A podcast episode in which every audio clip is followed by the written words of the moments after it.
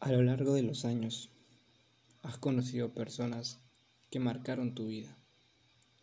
Sabes que existe un antes y un después desde que aparecieron en tu camino.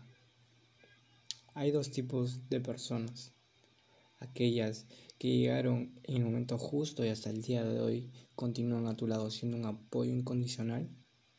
O aquellas personas que por infinidad de motivos, un día sin querer, te lastimaron.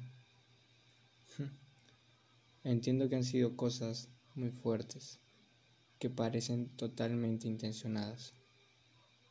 Sé que cortaste la comunicación con esa persona y tal vez aún estás esperando que te pida perdón por lo que hizo. Pero hoy me gustaría recomendarte que pienses un poco más sobre el asunto. Tal vez sí, lo hizo con maldad. O no, no quiero especular al respecto. Quizá nunca se disculpe y se siga comportando de la misma manera.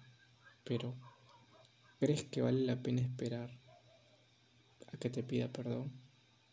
¿Por qué no simplemente perdonas ya?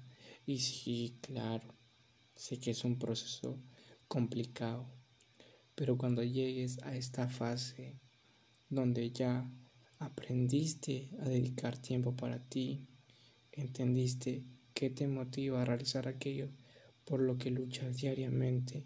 Cuando hayas pasado todo eso y te encuentres aquí con este obstáculo que involucra a alguien más, te recomiendo perdonar.